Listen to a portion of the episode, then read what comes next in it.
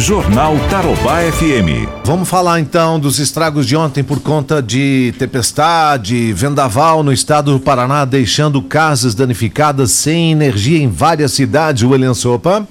Os fortes ventos e a tempestade que atingiram o Paraná nesta terça-feira deixaram milhares de residências sem energia e danificaram 385 casas no estado. Os dados preliminares da Coordenadoria Estadual da Defesa Civil, atualizados às 6 da tarde, mostram que 1.879 pessoas foram afetadas pelos eventos climáticos em 13 cidades, sem contar Curitiba. Os números serão atualizados conforme os municípios registrarem as ocorrências no sistema da Defesa Civil.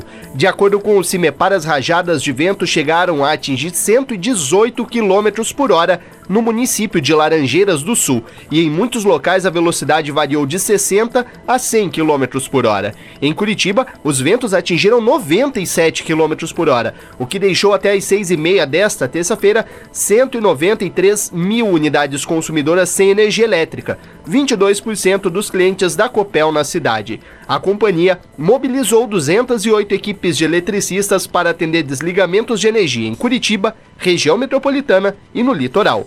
Até agora, os municípios afetados no Paraná foram Bela Vista da Caroba, Candói, Clevelândia, Contenda, Foz do Iguaçu, Guarapuava, Laranjeiras do Sul, Matinhos, Missal, Nova Prata do Iguaçu, Palmas, Piraquara e Santa Lúcia.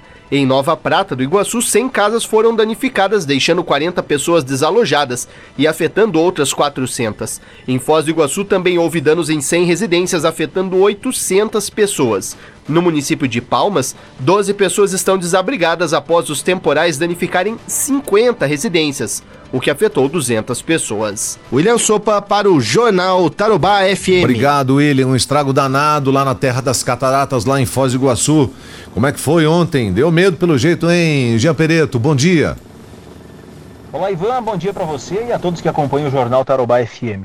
Olha só, deixa eu te contar, porque muitas vezes algumas pessoas até mesmo não acreditam aí no conhecimento popular, mas já nas primeiras horas do dia de ontem, um vento forte soprava aqui em Foz do Iguaçu, vindo de, de direção da Argentina.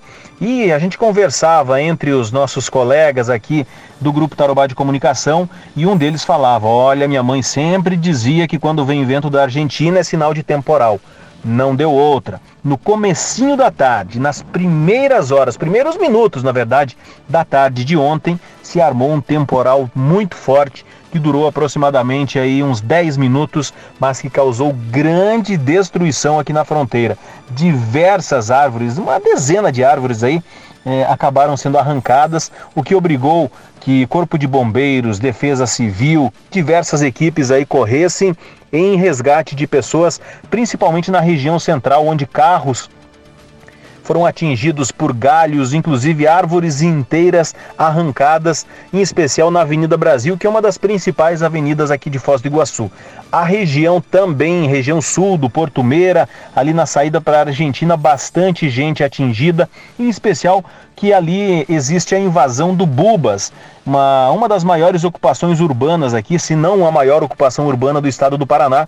Muitos barracos, muitas casas aí foram danificados e com isso Defesa Civil e Corpo de Bombeiros tiveram bastante trabalho para distribuição de lonas nesta região. É claro, a gente segue acompanhando, mostrando que não somente em Foz do Iguaçu, mas em boa parte do estado do Paraná, os estragos foram grandes provocados aí por este temporal que atingiu toda a região. Claro, sempre tendo novas informações, vamos repassando para todos aí que acompanham o Grupo Tarobá, seja no rádio, na TV ou na internet. De Foz do Iguaçu, Jean Pereto. Obrigado, Jean. Se cuida aí. Olha, aqui em Cascavel, vento também provocou estragos, né? Na região lá do Santa Cruz, várias casas ficaram alagadas. A enxurrada invadiu imóveis, deixando um grande estrago com muita sujeira.